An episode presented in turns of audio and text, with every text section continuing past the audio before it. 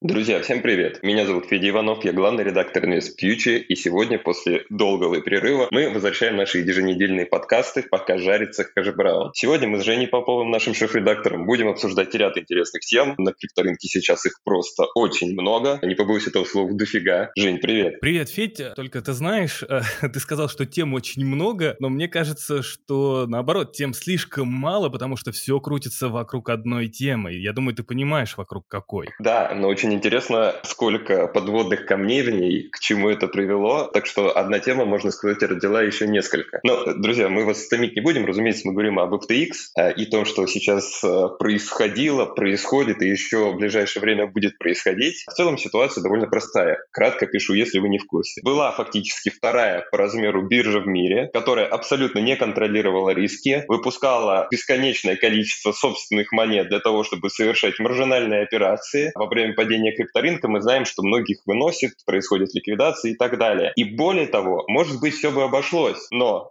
Сизи, наш любимый глава Binance, решил в своем твиттере публично заявить о том, что я уже знаю, что в FTX происходит жесть, ну, там накануне вышло исследование, и буду выводить свои деньги из их э, коина, FTT. Все, в общем-то говоря, посыпалось из-за этого, потому что рынок начал все сбрасывать, обеспечения не было. В общем, компания подала на банкротство. У многих после этого возник вопрос, как так? Компании было куча клиентов, которые сейчас зависли на этой бирже, не могут э, деньги вывести. Она была крупным игроком. Их глава, по сути, был таким криптоэнтузиастом, человеком, который говорили, вот, смотрите, вот оно, молодое поколение, вот кто будет дальше двигать этот мир. По факту все оказалось очень грустно. Никакого риск-контроля не было. Активы биржи, которые должны были, по сути дела, обеспечивать э, возможность клиентам выводить деньги, оказались вложены во всякие ликвид разные, там, акции Робингуда, и, в общем, на рынке из-за этого, естественно, началась паника, начались ликвидации. И тут, конечно, главный вопрос, Жень, который, мне кажется, сейчас встает перед всем всем криптосообществом, перед регуляторами, это нужно ли контролировать, проверять и следить за криптоотраслью, за компаниями, которые в ней работают. То есть нужны ли э, децентрализованные финансы, можно сказать, если в результате все приводит к этому. Слушай, Федь, ты знаешь, как получается интересно? А, это такой философский вопрос, и я думаю, каждый наш слушатель в данный момент может тоже вместе с нами сейчас пофантазировать. Я думаю, кстати, ребят, да, напишите свое мнение, нужно ли регулировать криптоотрасль? Потому что происходит следующее. Мы можем разделить крипту на какую-то вот централизованную, да, там, часть, на централизованную половинку вот этого пирога и на, знаешь, мне, у меня язык как-то не поднимает сказать децентрализованное, потому что это такой, да, там, во многом спорный момент, но какую-то вот фанатскую вот эту вот энтузиастскую часть, что крипта спасет когда-то мир и так далее и тому подобное. Просто вот у меня вопрос в следующем. Почему люди до сих пор думают, что крипта именно в централизованных площадках, она какая-то такая вот вся должна быть нетронутая, она должна вот быть свободной для того, чтобы развиваться, для того, чтобы идти. Почему? Ведь э, все централизованные площадки это есть обычные традиционные финансы, а крипта была придумана для того, чтобы наоборот, ну то есть сделать ответвление от традиционных финансов. Получается, у нас есть такие там FTX, у нас есть вообще там MTGOX и прочие-прочие там примеры, которые нам показывают, что есть центральное хранение, централизованное хранение, централизованные компании, которые хотят получить какие-то активы, делать с ними все, что захотят. А активы получить от обычных клиентов, от обычных людей, которые, кстати, да, вот посудить по, по логике, пришли в крипту для того, чтобы попасть вот в это ответвление новых финансов. Почему же не должны регулировать эти традиционные финансы? Почему же именно централизованную крипту эту? Почему традиционные финансы поддаются регулированию? Их регулируют, бесконечно придумывают какие-то правила, правила, правила. А вот крипта именно в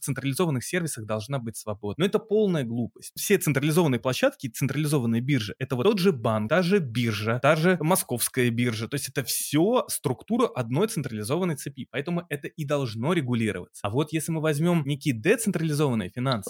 Сейчас, извини, можно, пока мы от централизованных не ушли, я тебя чуть-чуть перебью. Я с тобой просто хочу тотально согласиться. Потому что если человек видит, что такая компания зарегистрирована в США, что она платит налоги там, ну, либо представляет свои услуги в США, да, то есть все выпустили на этот рынок, у нее есть какие-то лицензии, потому что лицензии-то у FTX были, то э, автоматически у пользователей появляется доверие к этой бирже. Получается, что вроде норм, лицензии есть, все законно, налоги платят, э, какая-то там отчетность какая-никакая есть. Видимо, я могу взять и пользоваться этой биржей. Но по факту нет никаких коэффициентов, нормативов, которые бы доказывали то, что пользоваться этой биржей безопасно. Ну, как бы мы, когда идем в банк, ну, мы, наверное, не всегда смотрим на какие-то нормативы, коэффициенты, но мы пытаемся хотя бы понять уровень надежности этого банка, посмотреть на его рейтинг и так далее. А если ничего нет для того, чтобы это оценивать, то каким образом я могу понимать, что эта биржа надежная, нормальная, только потому что она работает у меня в стране? Ну, как бы это не такой убедительный критерий в нынешних условиях теперь. И, естественно, мне кажется, должны вводиться строгие нормативы обеспечения, ликвидности и так далее, как это происходит у всех э, финансовых институтов. Слушай, в том-то и дело как раз-таки, что вся эта история с, с централизованными компаниями, это просто вот, ну, пыль в глаза, говоря о том, что это реальный криптосектор. Это нифига не реальный криптосектор. Ты отдаешь, ну, как бы свои деньги, условно, во владение кому-то. И более того, когда ты отдаешь деньги свои во владение кому-то, ты же хочешь, да, правильно, чтобы тебя государство как-то защитило. А вот когда ты используешь некие децентрализованные сервисы, ты как бы владеешь своими деньгами сам и распоряжаешься ими сам. Там используя какие-то протоколы и прочее. Но суть в чем? То, что идет взаимодействие твоих денег, да, там через какой-то конкретный протокол, который тебе твои же деньги эти возвращаются потом в итоге. То есть они где-то не хранятся. И, конечно, когда я храню деньги в Binance, в случае, если что-то случится с Binance, ну тогда как бы, парень, Сизи, отдай мне, пожалуйста, мои бабки, да, вот, как бы я хочу требовать этого. А когда я использую децентрализованные сервисы, я могу требовать только себя. И вот в этом, на самом деле, самое интересное заключается часть. Должны ли регулировать централизованные какие-то компании, биржи? Да,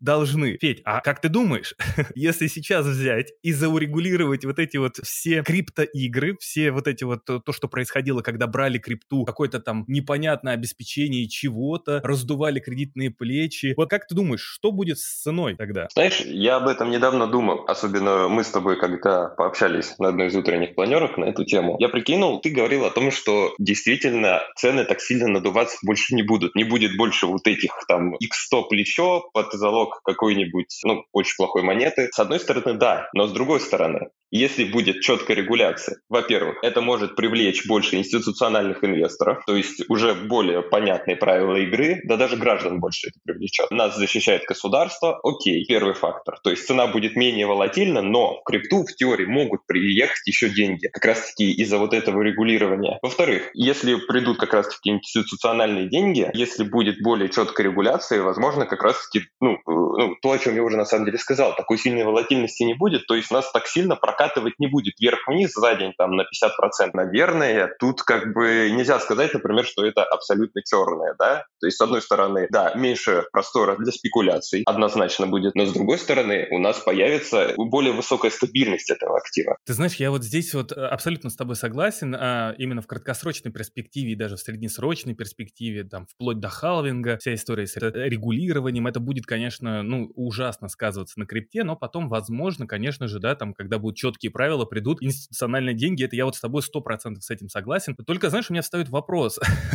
почему должны прийти институциональные деньги? С чего? Ну, то есть, если отрасль будет заморожена, то есть должны быть тогда какие-то реальные технологии, которые должны будут здесь развиваться и приносить какую-то стоимость. Если раньше все флексили на, на биткоине, на, на, там, на эфире, на плечах, на всех этих и так далее и тому подобное, почему сейчас институционалы, когда крипта уйдет в абсолютную длительную, так сказать, зиму, почему крипту должны привлекаться институциональные деньги? Институциональные деньги — это огромные деньги. А учитывая, что впереди у крипты, да, там зима будет все холоднее и холоднее, то как бы институциональные деньги, ну, они очень большие. И получается, что для того, чтобы что-то с этого заработать, заработали институционалы, они должны вкладывать совсем какую-то малую долю капитала. Ну, то есть я, я не вижу, я не чувствую, что в ближайшее время будет прям какой-то огромный а, приток капитала от институциональных институционалов, потому что и вот все ждут каких-то институ- институционалов. Самое главное это то, что биткоин, крипту, несмотря на то, что все вот это вот обожают китов, вот эту вот мистику, что киты пампят, давайте следить за деньгами китов, всегда киты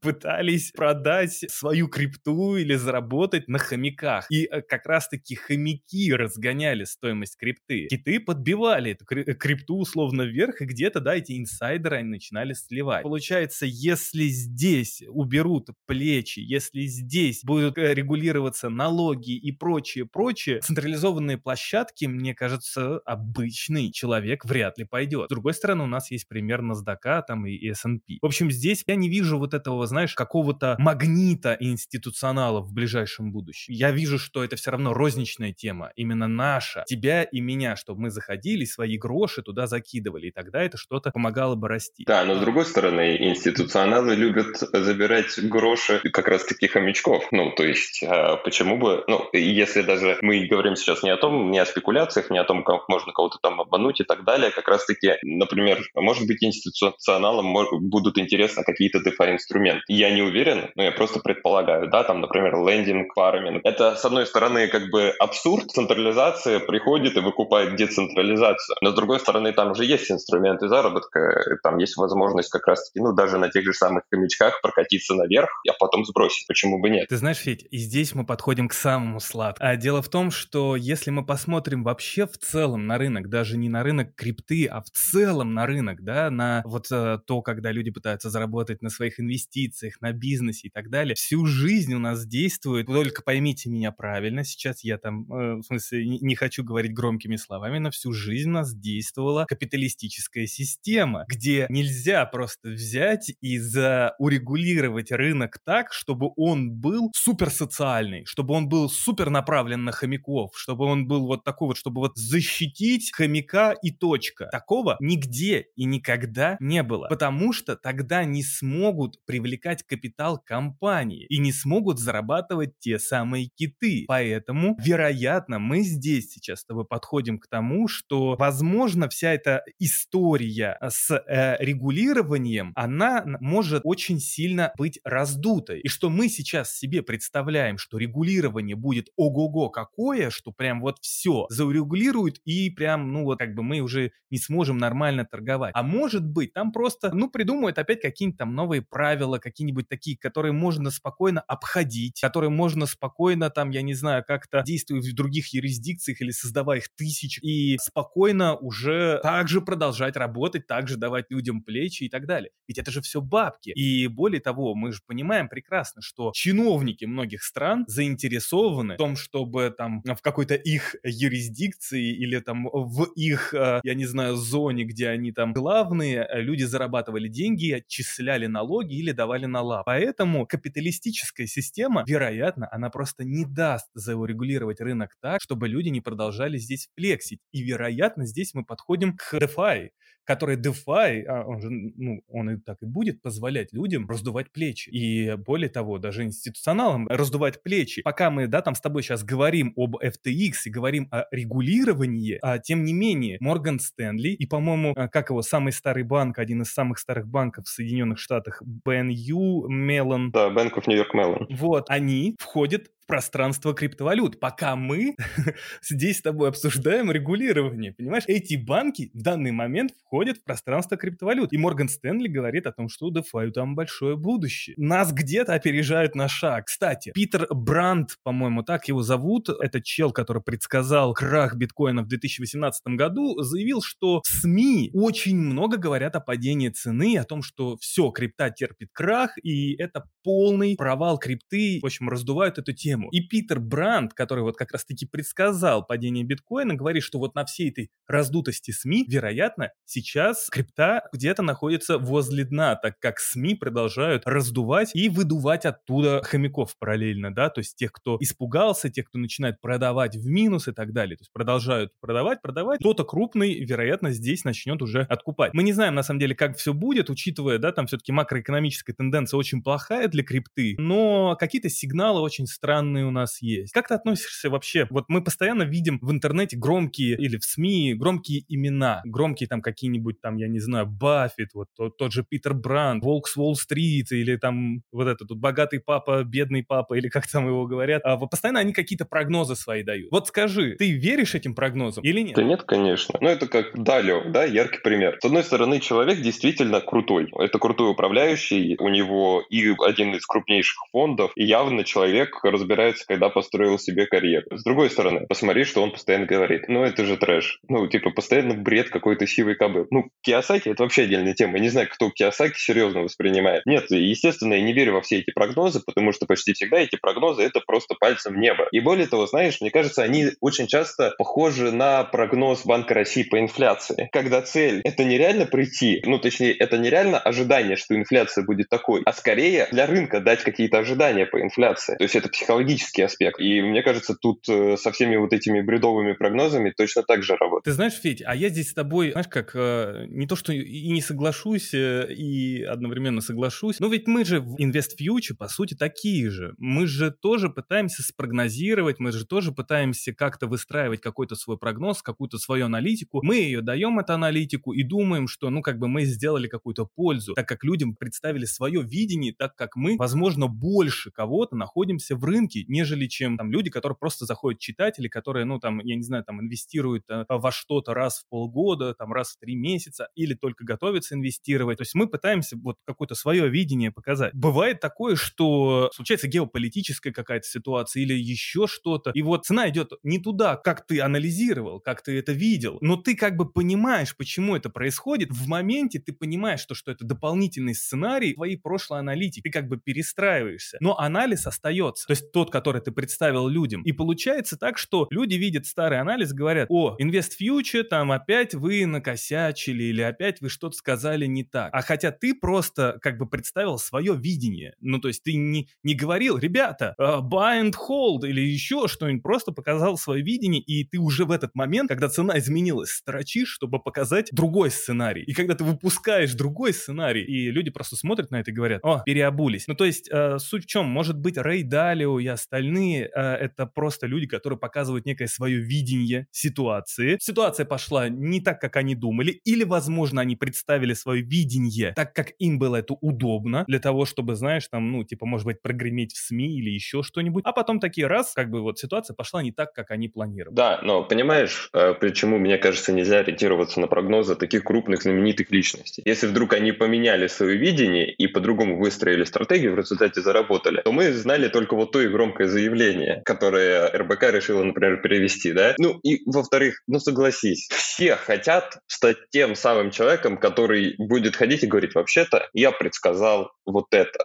То есть, а, если ты обратишь внимание, то зачастую прогнозы абсолютно абсурдные. И когда ты выдаешь абсурдный прогноз, каждый месяц, там, каждые два месяца ты что-нибудь вкидываешь такое вот прям, ну, невероятное, то потом ты себе в качестве достижения можешь везде ходить и говорить, ну, там, как знаешь, вот эта классика, да, предсказал кризис 2008 года, предсказал кризис 2008 года. Мы когда аналитика на работу нанимали, мне человек присылает резюме, в котором реально написано, предсказал кризис 2008 года. Ну, то есть, это очень забавно. И понимаешь, и я часто вижу, что вот эти популярные, действительно, мастодонты рынка, они часто делают чуть-чуть абсурдные прогнозы, которые, когда вот один из них, там, один из десятков сбывается, они все, все такие, а ну, предсказывал, да, действительно был такое, значит, ну, человек шарит. Но на самом деле просто эта игра именно, мне кажется, на публику. Ну, это сугубо мое мнение. То есть, мне кажется, именно аналитические прогнозы и прогнозы хайповых личностей, которые даже могут быть аналитиками, это чуть-чуть разные вещи. Слушай, а абсолютно с тобой соглашусь, и, и э, вот э, с, с этой историей, и э, если, да, там постоянно говорить, что будет вниз, будет вниз, все будет падать, и потом, естественно, это когда-то упадет вниз, и потом просто эти люди действительно ходят и говорят, что мы там предсказали кризис. Если взять, допустим, Invest Future, Киру, которая неоднократно там а, говорила, что там, допустим, вот, вот это вот мне нравится, это будет расти, а, потому-то, потому-то, вот, и это потом действительно росло. Я не видел ни одного эфира, допустим, чтобы Кира такая вышла и сказала, о, а мы говорили, а вот растет, а вот смотри. И, и потом она где-нибудь там писала, вот там, я Кира Юхтенко, предсказала, как там, я не знаю, биткоин будет падать. Поэтому, да, здесь, наверное, все-таки за, все идет от человеческой вот такой вот натуры и от э, натуры в целом медиа. Это да, я с тобой согласен. Слушай, Федь, а что ты понял, исходя из законопроекта о майнинге в России? Знаешь, мне кажется, что тут больше всего подойдет э, фраза одного древнегреческого ученого «Я знаю только то, что я ничего не знаю». Слушай, я абсолютно с тобой соглашусь, а, потому что, а, ну вот, а, позволь тогда, я тогда тут уже чуть-чуть попробую говорить на эту тему. Дорогие друзья, на самом деле суть законопроекта по майнингу заключается в чем? То, что да, майнинг хотят урегулировать, майнинг хотят ввести в легальное поле, с майнинга хотят собирать налоги. В принципе, ну, законопроект такой довольно-таки расплывчатый. Хотя, если, да, там все-таки да, где-то вчитываться, ты сам начинаешь прогнозировать какие-то возможности, сценарии того, что все-таки а, крипту, да, то есть для крипты в России становятся более прозрачные правила. Суть в чем получается у нас? Теперь, да, там, когда вы майните, вы обязаны, собственно говоря, отчитываться по тому, что вы там, сколько вы намайнили, и самое главное, продавать, э, то есть реализовывать ту намайненную крипту вы должны, да, там, за рубежом где-то платить, собственно говоря, с нее налоги, либо же а, вы должны на каких-то, собственно говоря, площадках, которые в будущем, возможно, появятся в России. Пока какие площадки неизвестно, но я так понял, то, что у нас готовится, да, там огромная инфраструктура э, для крипты, и, и все-таки это э, в этой сфере хотят продолжать дальше двигаться, учитывая то, что нужно обходить санкции, да и в целом, ну, сектор перспективный, в котором можно продолжать зарабатывать. А многих напрягло, что, во-первых, многие не поняли, как э, придется вообще отчитываться за крипту. Я сейчас просто, кстати, рассуждаю, потому что, на самом деле, я здесь не юрист-эксперт, но то, что я там прочитал, это вот как я. Ты, у тебя есть определенный адрес, да, там, условно, куда падает намайненная крипта, и ты дальше должен от этого адреса, собственно говоря, отчитываться уже там в налогу. Многие такие начали придумывать, что ага, а я возьму и буду майнить э, где-нибудь на какой-нибудь адрес, э, я не знаю, до которого не доберется наша власть. Но здесь-то суть в чем? Я так понимаю, будет устроена история, ты регистрируешь майнинговую компанию, у тебя, да, там спокойно могут налоговики или кто-либо посчитать, какая у тебя мощность, сколько ты будешь добывать, именно объем. И если ты вдруг придешь и скажешь, сорян, у меня одни убытки, то, в принципе, там, ну вот, смогут, в общем, посчитать для того, чтобы сказать, э, э, сколько ты должен был принести налогов в казну. Поэтому я думаю, что эта история работать не будет. Потом дальше. Еще у многих, э, я смотрю, подкипело по рекламе. Насколько я помню, в законопроекте говорится, что фактически компаниям будет запрещено рекламировать и предлагать именно там криптокомпаниям, я так понял, обменникам свои услуги в России. И здесь на самом деле напряглись, конечно же, в первую очередь обменники, потому что как теперь продавать крипту? А, но опять, здесь очень много каких-то вопросов, нюансов по поводу того, как, как и что это будет регулироваться, потому что на зарубежных площадках до сих пор можно будет, а, получается, покупать крипту, а вот в России ее нельзя будет покупать. Пока неизвестно, как будет работать P2P торговля. Одни вопросы, но я так думаю, что именно вот P2P торговлю, именно в том виде, в котором она сейчас есть, это вряд ли коснется. Вну, обменники внутри России, конечно, могут пострадать. Скорее всего, у нас произойдет с вами переток в какую-нибудь темную зону, в темную сторону. Знаешь, Жень, э, мне это очень напоминает фразу «умные мысли догоняли их, но они были быстрее» касаемо этого законопроекта. Да, они, мне кажется, поспешили выпустить какое-то сырое представление. Но я думаю, сейчас, где-то там, может быть, до января, мы с вами будем больше подробностей по теме регулирования узнавать. Ведь я знаешь, что хочу отметить? Здесь самое главное. Центробанк-то победил, получается.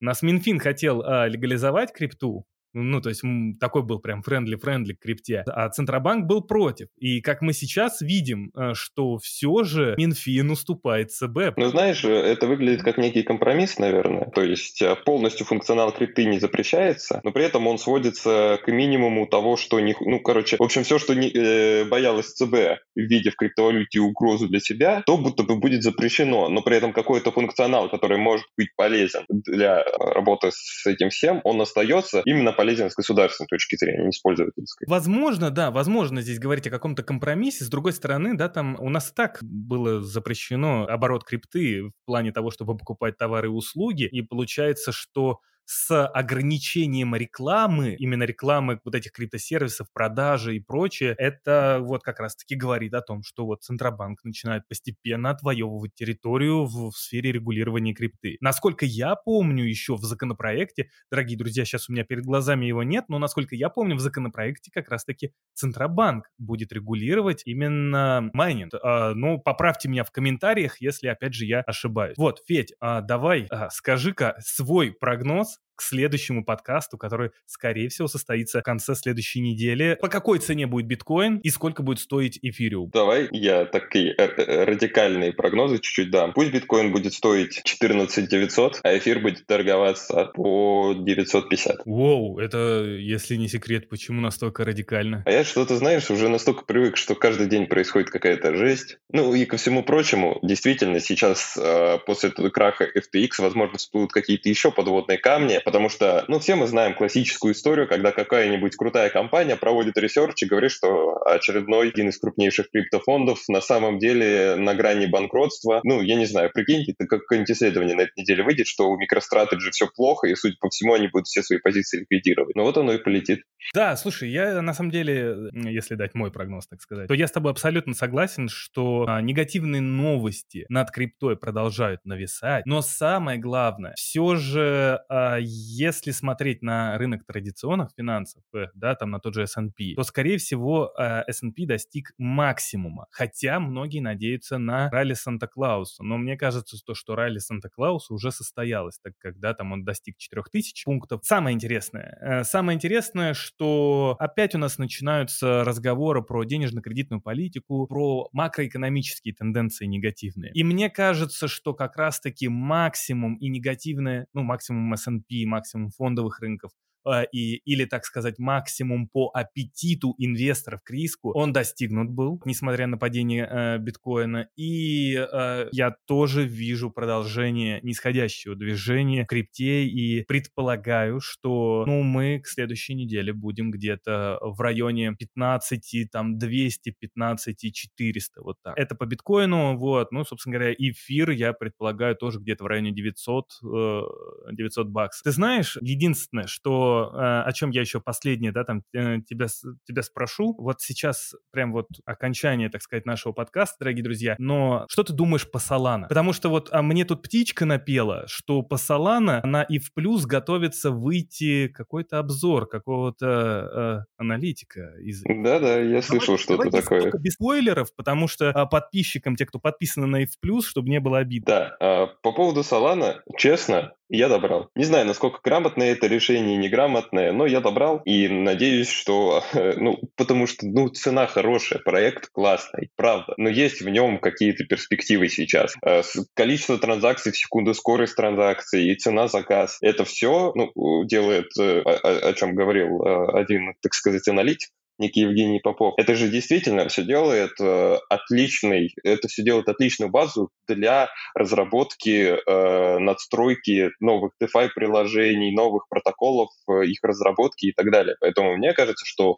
Solana, несмотря на, ну, как бы, Solana просто не повезло с холдерами. Но согласитесь, что если вы видите классную компанию и просто ей владеет другая компания, которой скоро, возможно, придется сливать ее акции, это же значит, что у вас есть просто возможность купить хорошую компанию по хорошей цене. Ну, это мое мнение, и я, естественно, его никому не навязываю. А я, знаешь, а я оставлю свое мнение при себе, или же по поводу Соланы, вот, или же, дорогие друзья, в скором времени вы увидите обзор Соланы, совсем чуть-чуть осталось ждать, я думаю, будет интересно. Поэтому ждем вас на платформе в плюс. Ведь спасибо тебе. Даже не тебе спасибо, интересный подкаст получился. Друзья, слушайте «Пока жарится хэшбраун» на всех платформах. Сегодня с нами был Женя Попов, ну и я, Федя Иванов. А, в общем-то, люди, которые делают для вас контент контент. Хорошего вам времени суток, во сколько бы это ни слушали, и удачи, до скорых встреч. Всем спасибо и пока.